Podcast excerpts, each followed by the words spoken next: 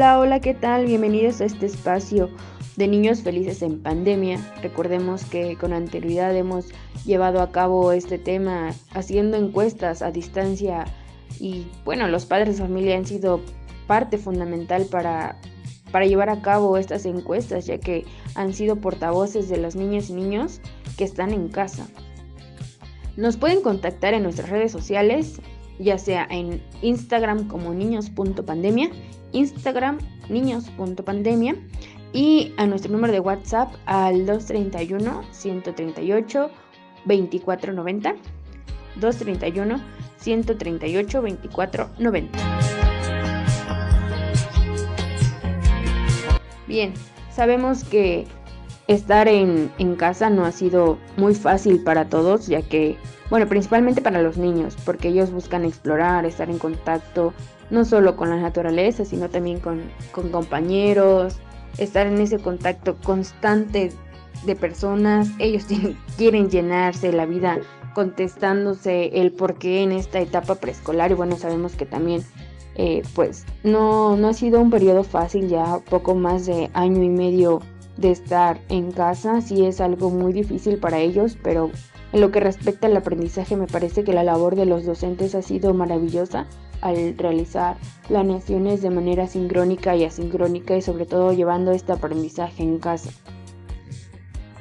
Considerando que muchos padres de familia pues se tienen que dedicar a su labor profesional o a aquellas actividades para poder solventar la economía de la familia y bueno, de esta manera cubrir las necesidades básicas.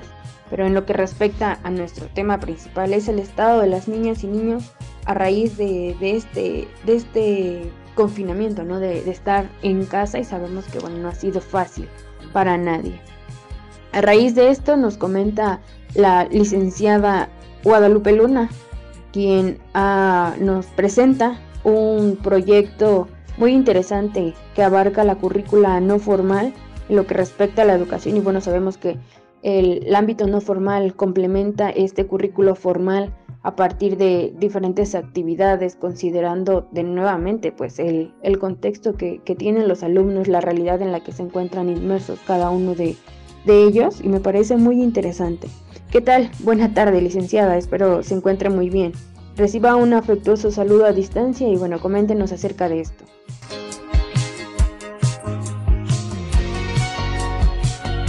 Hola, ¿qué tal? Un gusto poder estar con ustedes. Los saludo a distancia, les mando un abrazo y bueno, en lo que respecta a nuestro proyecto, así es, gracias. Nuestro proyecto es Aprende e Innova a Distancia. Así lo, nos pueden encontrar a IT, AID. También tenemos nuestras redes sociales. Lo que principalmente utilizamos es Instagram. Pueden encontrar evidencia de cómo es este proyecto. Y bueno, este proyecto surge a partir de, estar a distancia, de la educación a distancia, presentado ya casi más de año y medio, como lo mencionabas, en el año 2020.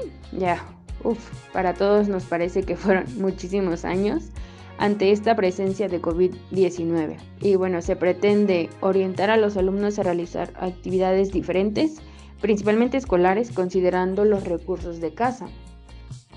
¿Por qué, ¿Por qué surge este proyecto? Bueno, porque los niños al estar en casa pues no pueden tener esa barrera de no tener un aprendizaje, al contrario, ellos son quienes tienen que estar en mayor contacto en casa y aprender de casa, porque hay quienes francamente, lo, lo comentábamos con unas colegas, que no, no aprenden de casa, es como si nada más fuera monotonía, no exploran ese entorno y bueno, me parece muy interesante y por eso es el que surge este proyecto para poder ampliar eh, los conocimientos de los niños y niñas.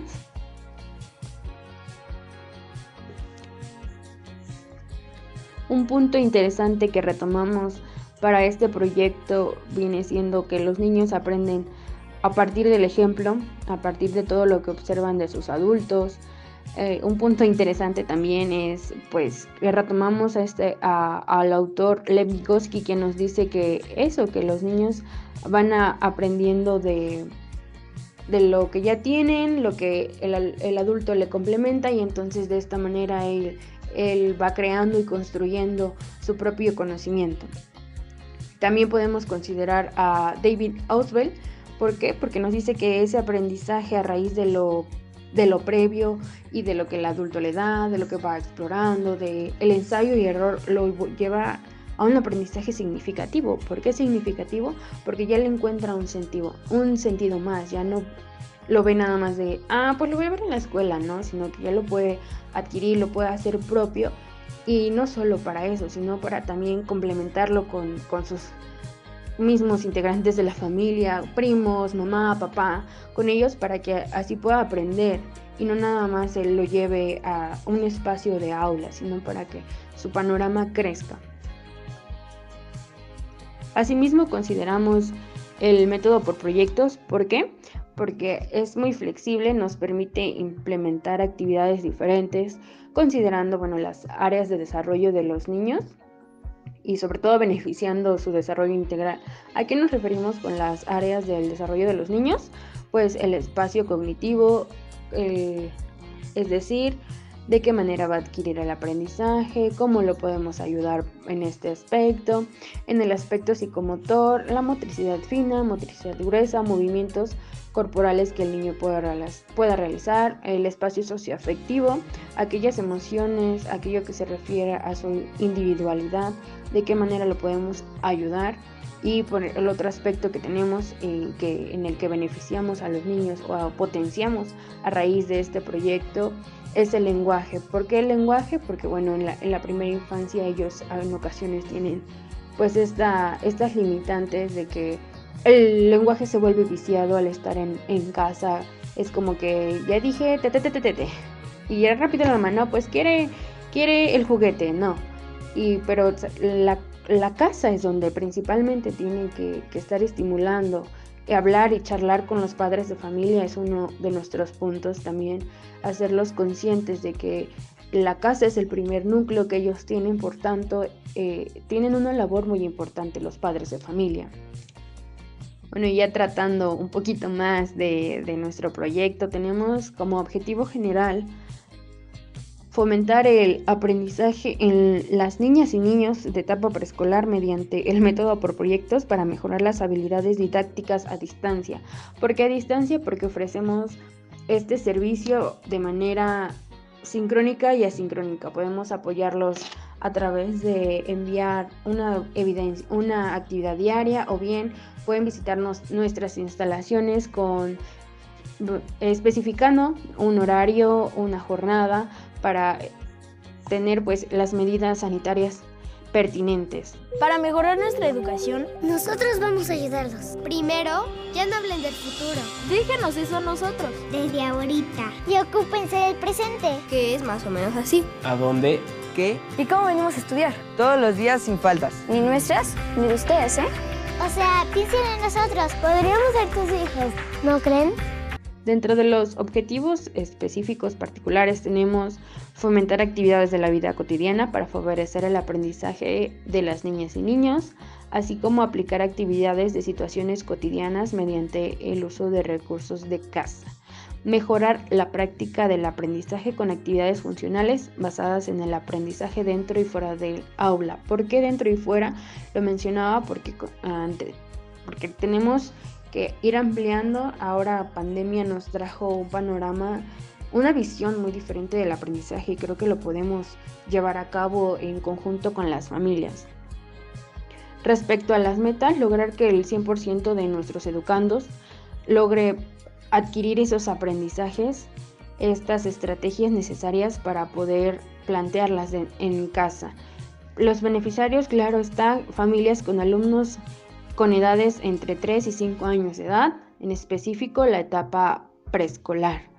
En, dentro de la cobertura que nosotros tenemos es el municipio de Teciutlán y la región nororiental, pero también podemos brindar nuestros servicios ya que es, a esa distancia. Podemos realizarlo con aquellos que, estén muy interesados. Repito nuevamente, nos pueden encontrar en Instagram.